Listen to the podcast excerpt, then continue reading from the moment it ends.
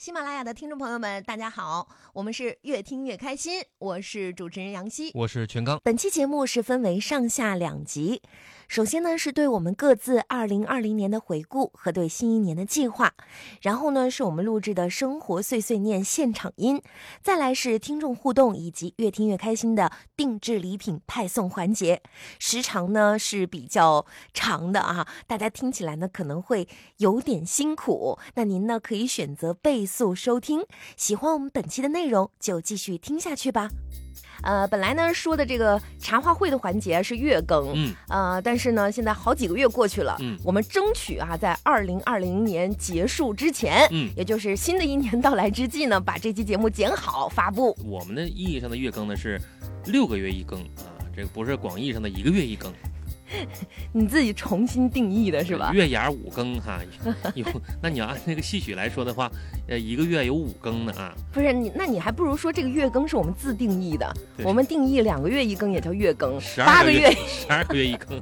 工作不忙了啊，这事儿少了，一天一更也说不准，对不对？那不可能。啊呃，先来跟不熟悉的听众朋友介绍一下我们的越听越开心呢。这个专辑主要是以一集一集的广播剧为主。嗯，对。哎，但是呢，你顺着往下听，有可能会听到我们茶话会这个环节。我们有上一期节目呢是八月茶话会，哎，那这一次呢是十二月茶话会嘛？哎，一个季度了哈。对。然后那个你可能觉得很奇怪啊，这是一个什么样的一个栏目呢？实际上是我们啊作为越听越开心广播剧的一个周边的一个产品。对。啊，我们主要呢就是跟大家互动、聊天儿，哎，说说我们的近况。就是每隔这么一段时间呢，我们就会跟大家呃录录点话吧，跟大家聊一聊哈，嗯，也是聊一聊最近发生什么事儿。这个时间点呢很特殊，因为要跨年了。是。尤其二零二零年这个年份，嗯，对于全世界每一个人来说，嗯，都是不平凡的一年。而且就我们个人来说呢，其实这一年呢，我们是真正感受到了哈，是这个是吧？比较堵心。对啊，应该是没有一个人闹心。哎，除了除了有那些小朋友啊，天真浪漫的，嗯，那应该是没有一个人能说这一年我过得是非常愉快的，对吧？哈，对，呃，所以这么一个特殊的年份啊，在人类历史上也能算得上是一次这个磨难吧？呃，少见啊，少见的磨难。那所以我们在这个跨年的时候呢，也总结一下咱们各自的二零二零年，回顾一下有没有什么让你啊特别难忘的事儿啊，嗯啊特别记忆犹新的这种情况。况啊，在传统媒体工作超过十五年了，整个的职业生涯当中，第一次遇到不会做节目的一个状态。我觉得二零二零年对于我来讲，最揪心的记忆应该就是在疫情期间，一个娱乐节目如何去生存的问题。当时这个直播节目作为一个娱乐节目，怎么样在疫情最严重的时候挺过来的？我就跟大家说，在放那个开场曲的时候。我经常都是泪流满面的，然后我觉得我心都碎了。嗯，为什么呢？因为我们这个节目是，说着有点想哭。给我一张纸巾。没事，你慢慢说啊。是。嗯，晚高峰，对，就是是一个城市呢车流量最大的时候，而且我们自诩以为叫做城市上空晚高峰最快乐的声音，对啊。然后呢，我们这个电视台它的一个结构是这样的，我们在一个很高的楼层，嗯，这个楼层是透明的玻璃，从我们直播间直接可以看到我们东莞最宽最长的一条。马路东莞大道就叫东莞大道，嗯，每天晚上都都是灯火通明，车水马龙。然后呢，我们这是多少个车道？八车道吧？嗯，按照双方向来讲的话啊，呃，全是满的，而且会塞车。嗯，但是疫情期间，当我再往窗外看的时候，路上零零星星的几部车，是，而且持续了很长的时间，就。我我都觉得这是人间嘛，就有有那样的一种恍如隔世的感觉。你想问这是怎么了？到底是怎么了？对，到底怎么了？然后最重要的是，我还要在按下 on air 这个键的时候，就整个人都是那种大家好啊，我们是越听越开心那种。我我说不出来那个话，通过网络上看到的那些视频啊、新闻什么的啊，我其实每天那个时候心情非常的沉重。嗯。但是我们又是一个娱乐节目，这个度怎么把握？你也不能别人全国人民都那么悲痛的时候，你在这里敲大锣，就感觉格格不入，感觉这主持人没心没肺吧？是不是？节目又设置到这儿了，你说？对，但是呢，你说大家已经那么沉重了，你要是又在那里雪上加霜，感觉也不是很好。嗯，所以那个时候最令我困扰的就是我应该怎么做节目？嗯，突然间不会了。是最重要的就是每天节目开场曲，你知道我们每天排歌单嘛，都是经过嗯很多的筛选，怎么以前的歌都是非常快乐的、欢快的，让大家把这个氛围搞起来。嗯，但那个时候你肯定不能再选那种很欢快的了，但是也不能选那种很悲痛的歌，对吧？比较小清新的歌吧。嗯，在播的时候，我心里面可能都在想的说，今天我看到的一些新闻。其实那个时候我们在播歌的时候，其实很多听众已经没有心思去听。是，对，我不要。说听众有没有心思？我自己就是都觉得在一种情绪当中出不来，就是在疫情最严重的那段时间，就是你看到的那些信息，不可能不为之动容。比如说有一些医护工作者，他们的故事舍小家为大家。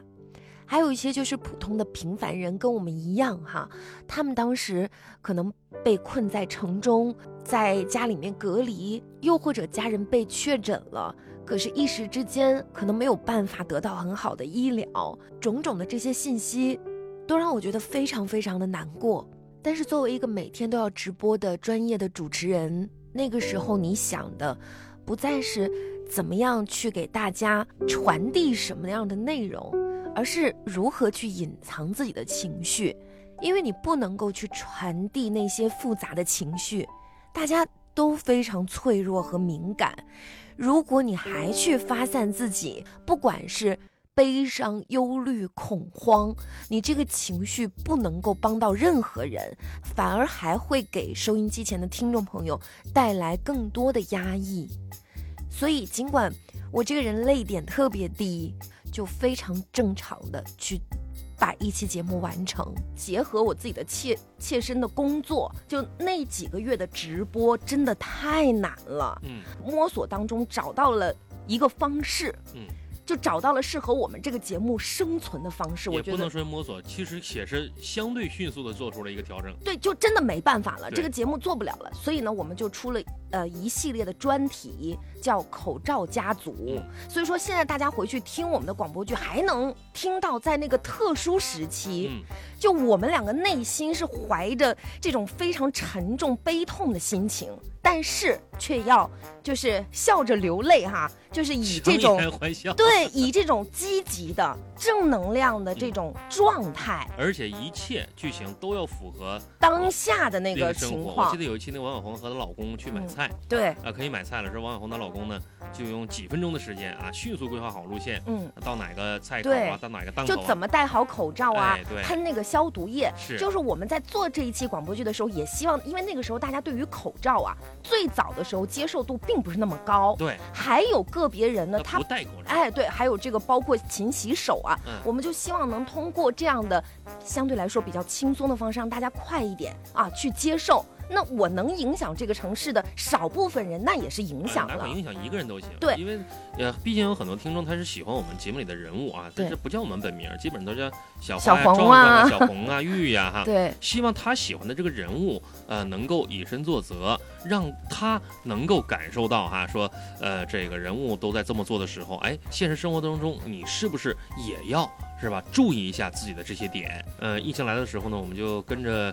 呃，按照要求吧，你说不让出门，我就不出门啊。你说这个呃戴口罩，我就戴口罩。你说这个消毒，就一切都是听指挥。一切听指挥。但是有一种啊，是我们我个人比较担心的，就是我们要天天上班。是，天天上班呢是天天要做这个直播呀。嗯，在直播室这个对着麦克风，因为我们是麦克风，它是消毒啊。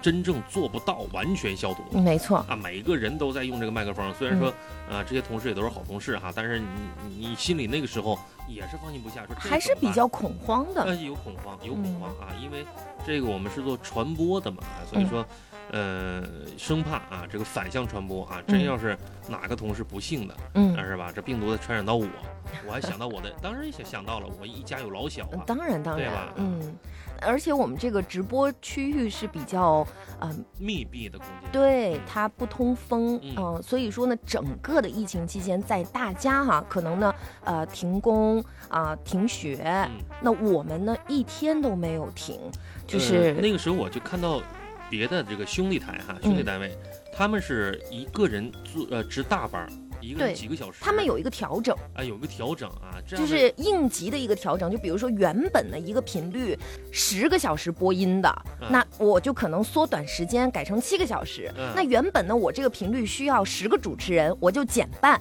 减成五个，啊甚至更少，啊，甚至更少，就一个人的时间会长一点哎，嘛。当时也是羡慕啊，也是羡慕人家这种调整哈。这个说老实话，确实是有点羡慕啊。但是我们可能每个地方不一样吧，确实啊，我们这个城市防疫方面呢做的还是比较到位的。嗯啊，那可能领导有领导的考虑，觉得说，哎，还是在我们的这个把控范畴之内，嗯，所以说呢，一天假都没有放，就这么坚持着过来了我。以为领导是感觉我们人多，想想通过这种回顾二零二零年，我觉得应该从时间线来说，就那个时候呢，是是我们在这个春暖如花的广东，正在大家呃憧憬着过年呢。呃，因为大家知道广东有一个很大的特色就是花市，对。啊，这个他要呃过年的时候逛花市买点花儿呀，那年对三十晚联儿啊。上，不看春晚，人家是逛花市去对啊。，本来就是作为北方人，刚来的时候不习惯，但是呢，来到广东已经是呃差不多二十年了啊，已经就入乡随俗，就呃每年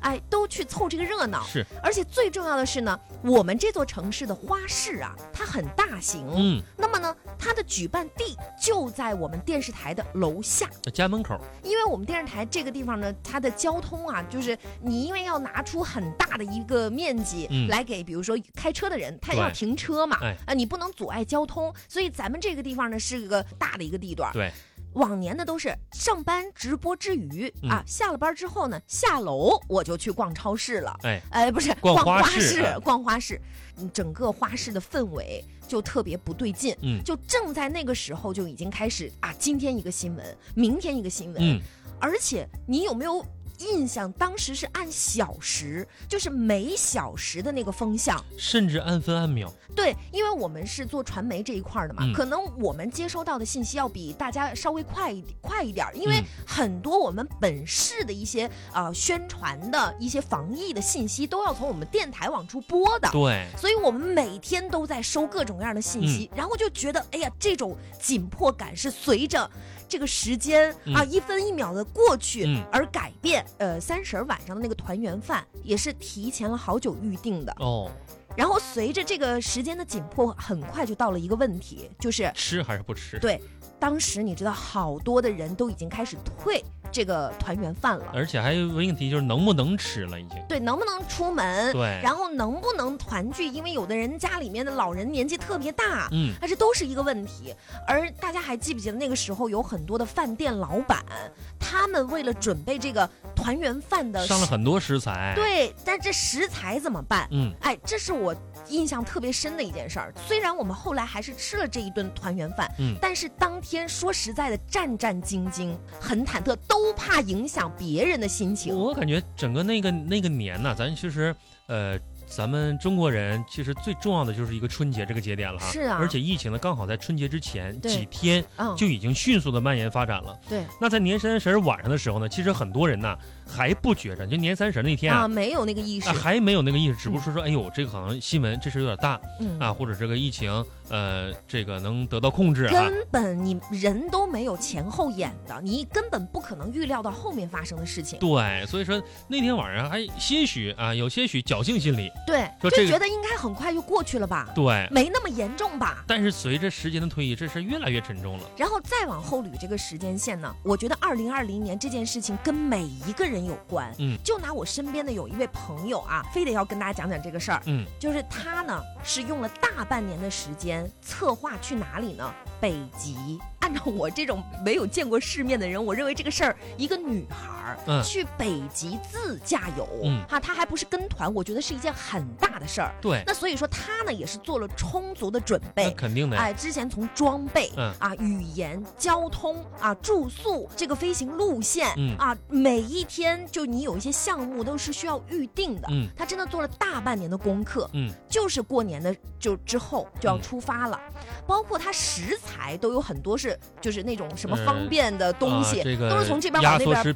对往那边背呀、嗯结果这个疫情随着时间的推移越来越严重，嗯，那你还有没有印象了？有一段时间就是开始逐渐的各国啊、嗯。大使馆啊、什么边境啊开始关闭，对。然后咱们国内的旅行社，因为过年也是一个旅行高峰期，对就开始给大家退啊，就你之前的这些团我都不能出了，各地开始封城。对，就是嗯有这样的一个情况，肯定的一个情况是出去不了了，嗯，所以呢，他也是有很大的一个损失，嗯因为他所预定的很多的项目都是通过中介，就是啊这个你因为这种中介给他退钱了，后来。有百分比。哦不是说百分之百全退，他还是有一定的损失。嗯，但我觉得这个事儿真的。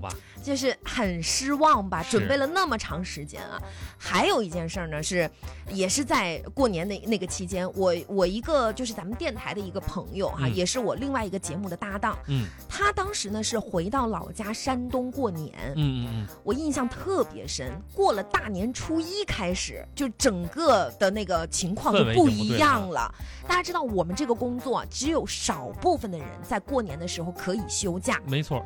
就是比如说照顾一些家里离得特别远的父母，都在哈尔滨啊、山东啊这种，嗯哎，你们紧着你们先回家，你就是回家这么远，你也最多回个七天，对啊，十天，这顶天儿了啊，然后你就得回来。像我们呃家人在广东的，我们都是一年啊，上班要。啊对，整个一个过年期间都是上班的。嗯大年初一，我们两个就开始联系。嗯他就是说，我现在要不要马上回去？嗯，如果不回，还能不能回去？这谁也预计不到。不知道。嗯，你说问谁，谁也不能。而且那个时候大年初一的，就是交通已经很紧张了，对，很多的就是交通不通了。嗯所以说你在这个时候，你就要做出一个判断。嗯后来呢，他就因为我们俩关系很好嘛，就商量这个事儿。嗯我还是建议他，你还是回来，嗯，因为你在家里待着已经没有那个氛围了，是家人也担心你。对，你在路上又怕你出事儿，嗯你自己在那儿什么时候能回来你也不知道，嗯那不如你咬咬牙赶紧回来。那当时还算是有个先见之明的，因为在就是如果说当年当时不回来的话哈，再过那么几天，可能真就是要回不来了啊，嗯。要隔很长时间了。因为我们还有个同事，呃，这个回到老家，呃，他呢是 没赶到这个，他请假应该也是初七啊左右，初六初七左右，可是那个时候呢封城了，对，他回不来，出不了这个城，嗯，硬硬的呀。在家待了得有两个多月吧，是有两两三三个月两三个月啊，回来之后又隔离嘛，又隔离十四天嘛，对，然后那个这时间再往后啊，嗯。再往后呢，就到了疫情，就是怎么说呢，控制住了。嗯。但是呢，严格的规定啊，你不能多出去串呐、嗯啊，戴口罩啊，没事儿，就是很多大型场合也还是没有开放的一个，这话说的多出去窜，这是不要流窜啊。对，这感觉好像这个二溜子说的话啊，这然后呢，就是啊每个小区以小区为单位。嗯，都有这个，比如说这个管控了，二维码、健康码都对然后你比如啊，说有的大型小区哈、它平常呢可能五六个门、嗯七八个门都有的只开情况，一个现在都只开一个，然后快递外卖不能进小区、嗯啊，都是放在一个指定的一个一个点了。嗯那个时候呢，就到了疫情相对来说那个没有再恶化的时候了。嗯，嗯，我收到了一个消息，什么消息？就是最怕的一个消息来了，就是我所处在的那个小区嗯，有一例确诊。对，我们这个城市呢，就按一千万人来算、嗯啊。我记得疫情最严重的时候，咱们这座城市是感染六十例，嗯就是确诊六十例，我记得这个数字。嗯，而这六十例当中有一例就在我们小区，其实挺这个几率对不对？我那个小区呢，它在那那一户离我也不能说很近吧，但也不远。嗯，哎呀，那个时候真的，你知道我那种心情。然后，嗯、我记得我记得当时你们不是一个单元的，而且不是一个单元，但只不过是就是一个小区，但是有从一条路走，那那个时候，你现在大家觉得好像没什么了，但那个时候真的是很恐慌。嗯最关键的是，我还不是第一个知道这个消息的人。就突然间啊，有一天，呃，有一个点，我的手机从来没有那么多人给我发过微信，连嗯现在拜年都没有人给我发过那么多微信。我一看，领导、同事、同学，我还给你发过这个信息，呢嘛，因为你们真的也是很害怕，因为咱俩是搭档嘛出。于关心的你角度，你别那个了，你就这个当然也很正常啊，就把那个新闻转给我，嗯说是真的吗？是啊，然后我就马上去我们小区的那个业主群里边群里面一看啊，炸了嗯啊！然后就这么一个情况，然后我也是马上给我们中心的主任就反映了这个情况，我说现在有这样的一个情况，你看。呃，主任，你来定夺一下，我是嗯从明天开始就是在家里面，还是还可以去上班？很因为担心的呃马上报备嘛，要走这个流程。但是呢，呃，就是我们主任也是蛮沉得住气的，他就嗯说，其实我们呃单位啊六百多员工，也有谁和谁嗯。曾经有过在小区里面发生过这种情况，我们嗯。就参照他们的做法啊、啊，比如说你先登记，嗯。然后呢严格的进行啊体温的一个监测，哎。啊，然后上班应该是不影响的，是。啊。其实，在当时来看呢，我们这个。呃，这座城市啊，我们所处的这座城市呢，呃，对于疫情的防控啊，以及这个管理是非常好的、啊。嗯在全国来看，我们真是东莞是非常好的一座城市哈。嗯这个刚开始疫情开始的时候呢，我们生活呢还算相对方便一些，嗯，还算相对方便就，物资从来就没有充足。哎，紧缺过，哎没没有紧缺过。呃，只有什么时候紧缺呢？像我妈那个那个那个老太太啊，老头老太太哈，嗯，他们是跟着谁紧缺呢？是跟着朋友圈紧缺。是朋友圈说，哎呀，今天这个可能青菜要没了，了啊，哗，抢青菜去了。是啊，大米没了，哇，抢大米去了。这都是而且吓的。最最想想最可笑的是什么呢？他的朋友圈啊，都是老家的人，哦，知道吗？八竿子打不着。八竿子打不着，你你得看着你这个城市是怎么样的。然后买完米买完菜，第二天你再去一看，哎，青菜还有，是大米排面还有，什么都有。样样都不落。对方便面我们家就抢了一箱。嗯，第二天你去看，方便面还有，哎，我也我也 买了方便面，是吧后来那个方便面都过期了。等到我真切身经历的时候，我也慌。什么事儿？还是恐惧源于未知嘛。对啊对每一个人哈，就是包括呃我个人，包括身边的人，其实，在对于二零二零年来说呢，呃，都是感觉逃脱不了，嗯就是逃脱。呃，因为这个疫情持续的时间其实蛮长的哈。对。呃，曾经想过说，哎，有没有那么一个地方，真的就是呃没有这些乱七八糟的事儿啊，没有嗯这些疫情啊，没有病菌呐、没有疾病啊，啊，让自己能够呃这个好好的啊，安安静静的做个美男子。真是有时候真想过这个问题，嗯要真想过这个问题。对，其实就像世外桃源对今儿想到有什么问题叫后悔，是，就为什么曾经没有好好的享受当时的生活，嗯，没有珍惜当时的这些眼前的人和事哈。哦，那一旦出现的时候呢，人总是这样啊，一遇到什么问题的时候才想当年，比如现在就想小时候过得真美好，对不对啊？嗯那当时我有一种想法，就是说，呃，小抑郁了嗯啊，因为不能出门嘛，对，呃，虽然我说本身比较宅，但是真正说让你这个呃平时你尽量不要在公共场所聚集呀、嗯尽量不要出门呐、一些超市商场已经关掉的时候呢，你会发现，哎呦，为什么当时我不多出去走一走、转一转？啊，啊去看一看这个世界。哎，周边的生生活很美好，应该。嗯那具体到某一件事儿上，我最让我感到难忘的呢，其实是疫情在初步得到控制之后，嗯。我们的我的家乡哈，在绥芬河，呃，我家乡是黑龙江哈，就是我嗯家乡一个城市绥芬河，它当时又爆发了一个疫情，哦。是境外输入的。是。然后我朋友圈当中很多朋友啊，嗯，呃，都纷纷转，因为这老家的朋友们都在转哈，当就他们在当地，对，在当地啊嗯。也挺揪心。嗯。但真正的这件事儿就发生在身边的时候，我回过头儿在想，哎呦，当时你说全国各地这些疫区啊，这些呃正在遭受的这朋友们，你说他们心里该多难受？嗯，对吧就是那种煎熬，对吧？对，这样的话呢，上半年就过去了是啊，然后到了下半年开始呢，整个疫情已经得到了有序的一个稳定的控制，嗯慢慢的呢，我们也开始啊恢复了，大家呃复工了，嗯，复学了，复产了，哎，复产了，然后那个也慢慢的开始堂食了，嗯街上的人和车越越来越多了。下半年了。下半年好多了，好多了，嗯就整个被控制住了哈，万物复苏，是，就我们那才是真正的一个春天。对。嗯然后你现在再想起来，觉得哇，那段时间挺过来了。嗯，我们虽然真的跟人家做那么嗯伟大的事情，那么嗯多奉献者来讲，在别人面前讲挺过来这句话显得很矫情。但是我们也是个老百姓，对，就真的，我觉得所有平凡的普通人也是一起经历了一场战役吧。啊这种就是在这种情况之下，大义之下，很难有人独善其身、嗯啊！就是每一个人其实都是一个亲历者哈。对，其实这话说出来呢，可能呃收听到我们这期节目的你我他，呃一说回顾过去的这一年啊，回顾我们的二零二零年，每个人的感触都很深。嗯啊，而且呢，呃，正在有的是经历过啊，有的是看着，有的是身边发生着的。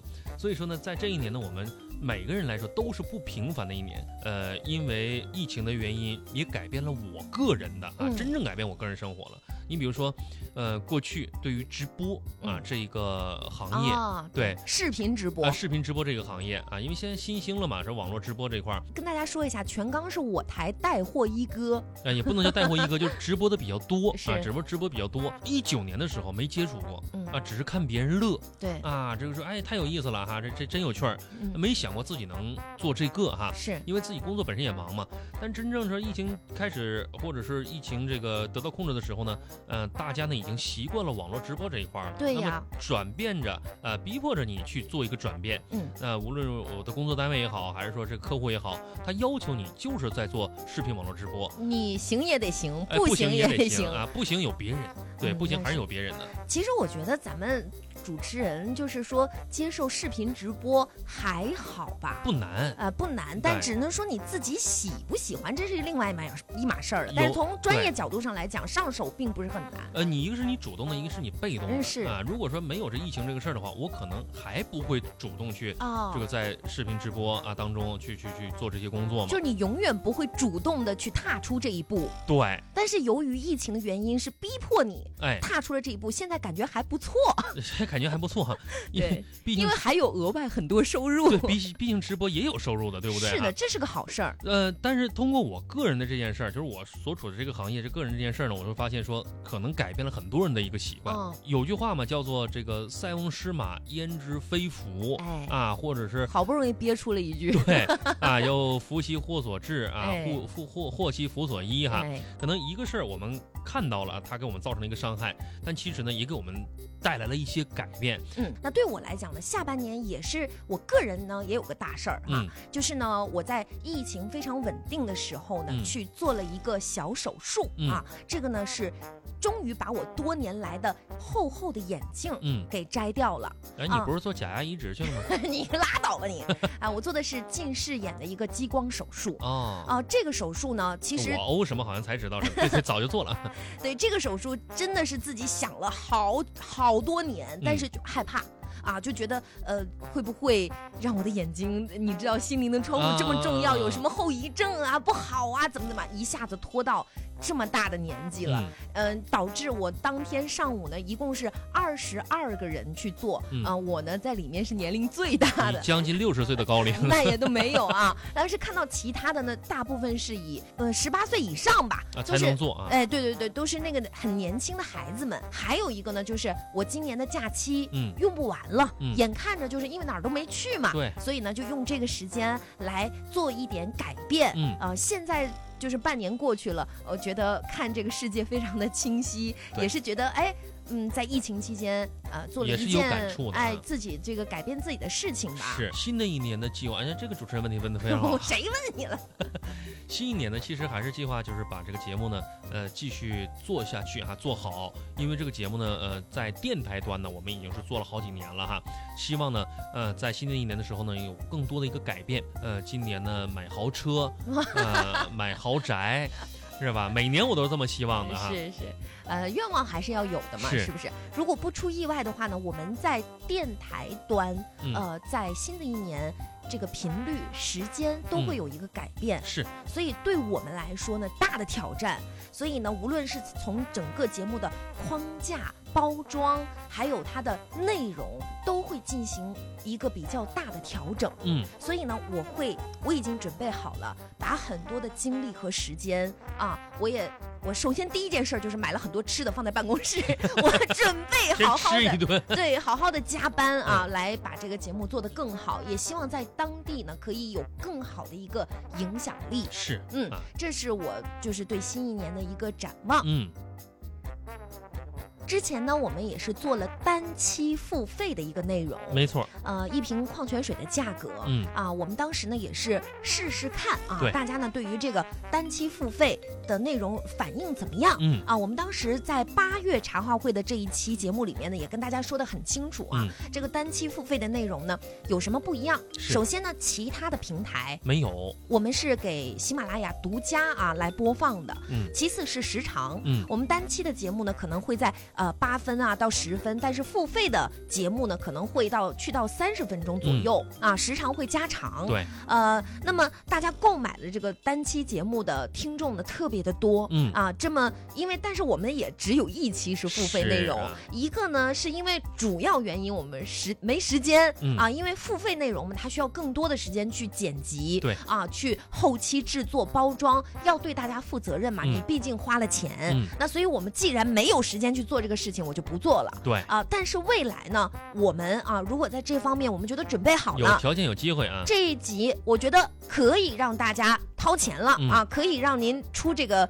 一瓶矿泉水的价格，嗯我们一样还是会上传的。嗯那所以呢，说非常感谢上一次呢，对于我们第一集啊付费内容进行购买的一些听众朋友，嗯，你们在从来都没有听过这个付费内容是什么内容的情况下胆子，也大啊。啊，不是，他真的是对我们节目的一个信任是啊，去付费来收听，嗯真的是非常非常感谢。没错哈，这也是对我们的一个鼓励和支持来着嗯哈。那么同时呢，呃，如果说您看到这个付费内容了，但是你不想出这个钱，嗯啊，我们也恳请大家，如果你觉得我们的节目还行，嗯，能不能帮我们多转发一下，哎，点赞？评论对啊，这个对您来说也许没什么，但是对于我们来说很重要这。是个很这怎么说呢？这种反馈对我们来说呢，是做以后节目的一个调整啊，或者一个方向的一个改变呢，其实蛮重要的。而且，呃，我们呢也等于是站在一个舞台上。这个舞台呢，虽然说呃摸不着看不见哈，但是也需要台下观众的呃这个一个回掌应声啊、呼应啊，也都需要啊，嗯要不然坐着心里没底啊。啊，不知道大家反馈是怎么样？好，那在上次我们八月茶话会的评论区啊，有哪些朋友跟我们来互动了呢？嗯，一只虫虫他说我喜欢小花的戏份，可不可以来一点小花的日常呢？嗯啊，如果你喜欢就是小花的部分的话呢，那这一期节目哈往后听，我们有我们的日常的一些现场的录音啊。哎啊，呃，Cindy。超可爱，这位朋友呢是咱们的忠实听众啊，他说爱爱你们哟。嗯呃，听友四四八零六九九幺说，我最喜欢小花和爸爸的系列喜。欢小花的好像朋友多一些啊。嗯，听友二四七五的朋友说最喜欢小花啊。嗯长信长乐说，我最喜欢小花和壮壮。嗯每天闺女放学回家吃饭必须要听啊！嗯感谢两位主播。嗯呃、再来看到我们的这位朋友啊，嗯、2二四八三零听友他说我最喜欢的一组呢是小红玉玉和嗯大海。大海啊，就是有一期是这个，呃，玉和大海的故事。嗯，幺三七二六三三说每天都是听你们的节目睡觉，嗯不听就睡不着。嗯，两个手机换着听，我是循环听的。哎没想到啊，收听榜能排到第一名。我最喜欢的是玉玉。是吧？嗯，这个一看就是个直男啊。西洛洛说：“哎，我听到我的名字了，这位也是我们的金牌听众啊。呃，柯金玲这位朋友说，我太喜欢这个节目了，几乎每一集我都听了。嗯花千城，我最喜欢小红和她的老公小花和老师爸爸，嗯还有牛田玉和小红。算了算了，我都喜欢。哎，呃，他还说付费节目嘛，应该支持嗯，哈。感谢啊。幺三幺六的朋友说，记得第一次听到这个节目是在一七年的暑假里，有一次我发烧很难受，然后呢，爸爸就给我推荐了你们的节目。嗯听了节目之后，我就感觉没那么难受了。嗯，从此之后，我就成为了你们的粉丝。以后再发烧，该上医院上医院，该看病还是看病啊。呃，来看到这位朋友啊，啊哈哈，他说呢，呃，今天是吃了猪心还是鸡心，嗯还是忍不住听，越听越开心。真押韵。呃，然后呢，他还问了一个呃问题啊，嗯呃问了好几个问题。第一个是这么好的节目为什么还不火？嗯真是太可惜了，对，这个怎么说呢？呃缺缺那么缺那么一股劲儿，嗯是吧？反正我们不火，天理难容吧。自己说是吧？他还问说，呃，你们的收入是多少钱一个月呢？嗯，呃，刚够养家糊口。说实话，对，嗯，然后他问说，你们在乎排行榜吗？在乎嗯啊，你这排行榜排第一那才叫火呢。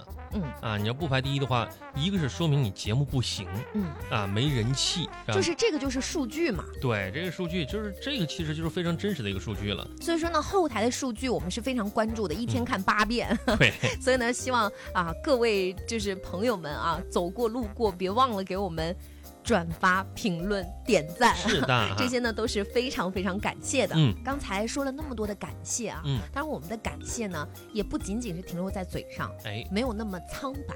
啊，也得有点行动出来哈。对，嗯在呃几个月之前呢，我们是花了一些心思，嗯为大家准备了一些小礼物。哎，这些小礼物呢，还蛮有特色的，嗯因为呢，它是属于一个私人定制，嗯啊，属于我们这个越听越开心听众的一份礼物。没错。上面有我们的这个 logo 啊。logo，然后呢，大家呃这些小礼物都是比较实用的，嗯。分别呢有一拖三数据线、有啊，水杯，嗯。还有呢挂历，嗯，还有这个手机呃手机支架啊小玩意儿啊，对，嗯、虽然是小玩意儿吧，但是呢，我们也是自己这一份小心意。我们把这个礼物呢给大家包邮、嗯。送出去。嗯，但是呢，你要第一时间联系到我们，是来挑选图片当中你想要的是哪一份礼物，那就是先到先得，好不好就第一个？联系到你的啊，对先挑啊。那么你要怎么联系我呢？嗯加我们的微信号。嗯啊，我相信很多就是等一下我公布的名单的朋友应该是加了，如果嗯没加的话，你现在记一下。是，我们的 ID 呢，首先记住数字六个六，也就是 Y X H V I P 六六六六六六，杨小花汉语拼音开头的首字母 Y X H V I P 六六六六六六啊。如果你加对了这个微信的话呢，它提示是小花壮壮同学会。你备注啊，嗯。喜马听友，嗯。啊，然后呢，我就通过我有我自己的方式来验证你的身份。嗯。接下来呢，我们把这四份礼物分别送给我们通过后台数据看到的全年的一个总的榜单，嗯。分别呢是互动榜单第一名、嗯。西洛洛，嗯。收听榜单第一名幺三七二六三三，嗯。金主榜单第一名 Cindy 超可耐。呃，以及我们付费的第一期节目，第一位付费购买的朋友哈。这位朋友的 ID 是九八四四三四零七。注意，跟之前几位中奖的听众不一样，这位付费的用户是数字 ID，并不是昵称。您需要在个人资料里去核对数字 ID。恭喜以上四位朋友，虽然呢不是什么呃值钱的礼物，嗯但确实呢是我们的一份心意对哈。呃，如果呢你想看一看这个礼物究竟是什么样子的，你往下拉啊，嗯。在这一期节目我们下面的图文当中呢，有附上我们这四份定制小礼物的样子。嗯。那么也以上四位朋友啊、非常感谢你们一年的一个支持。是。那么希望更多的没有得到小礼物的朋友啊，不要气馁。哎，啊，这一年当中，就接下来的一年，也希望大家呢多多帮帮我们，嗯。啊，无论是点赞、评论啊，或者是其他的，嗯。呃让我们这个越听越开心的专辑人气哈、能够旺一些。我们也会这个更加努力哈，把更好的、更快乐的节目呢带给大家啊。当然，因为我们节目组的能力有限哈，这个是自费来给大家制作这些小礼物。当然，我们也希望新的一年哈，我们的能力会越来越大，明年再给大家在节目当中。派发礼物的时候，可以名额多一点啊，让大家都能享受到这个福利。再次谢谢大家。好的，那各位听众朋友，呃，马上呢就要迎来新的一年了。对，二零二一年了哈。嗯，不管你是从什么时候开始收听，越听越开心的，嗯，我们都希望成为您永远的这个好伙伴。是的，啊、也非常感谢大家在过去给予我们的支持和嗯鼓励。在新的一年里呢，我们也是把祝福啊送给收听到的每位朋友，也是祝您吧，真诚的祝您，在二零二一年呢，一扫啊过去的一系列的阴霾，嗯。我们从头开始啊，二零二一呢是这个一个十年，下一个十年的新的一第一年，对不对？嗯啊，二零二零到二零三年嘛，第一年哈，咱们也是这个迈步从头越哈，嗯呃，用一个古诗吧，祝福您好不好哈？嗯祝您呢一帆风顺，二龙腾飞，三阳开泰，四季发财，五福临门，六六大顺，七星高照，八方进宝，哎九九归一，十分美好。啊嗯，就希望大家呢，新的一年，新年新气象，嗯万事如意，好不牛？气冲天啊！哎，这么长的一期节目，听到这儿都是真爱。那么，呃，我们本期的茶话会就到这儿，跟大家说声再见了。哎，啊、下次呢，我们有机会、有时间有，缘吧，下次有缘。又是有缘再见。下期茶话会再见。当然，你可以多听听我们的节目嘛，对不对？嗯我们的节目呢是每天都更新的哈。嗯，嗯也欢迎大家在评论区踊跃发言吧。嗯，拜拜。拜拜。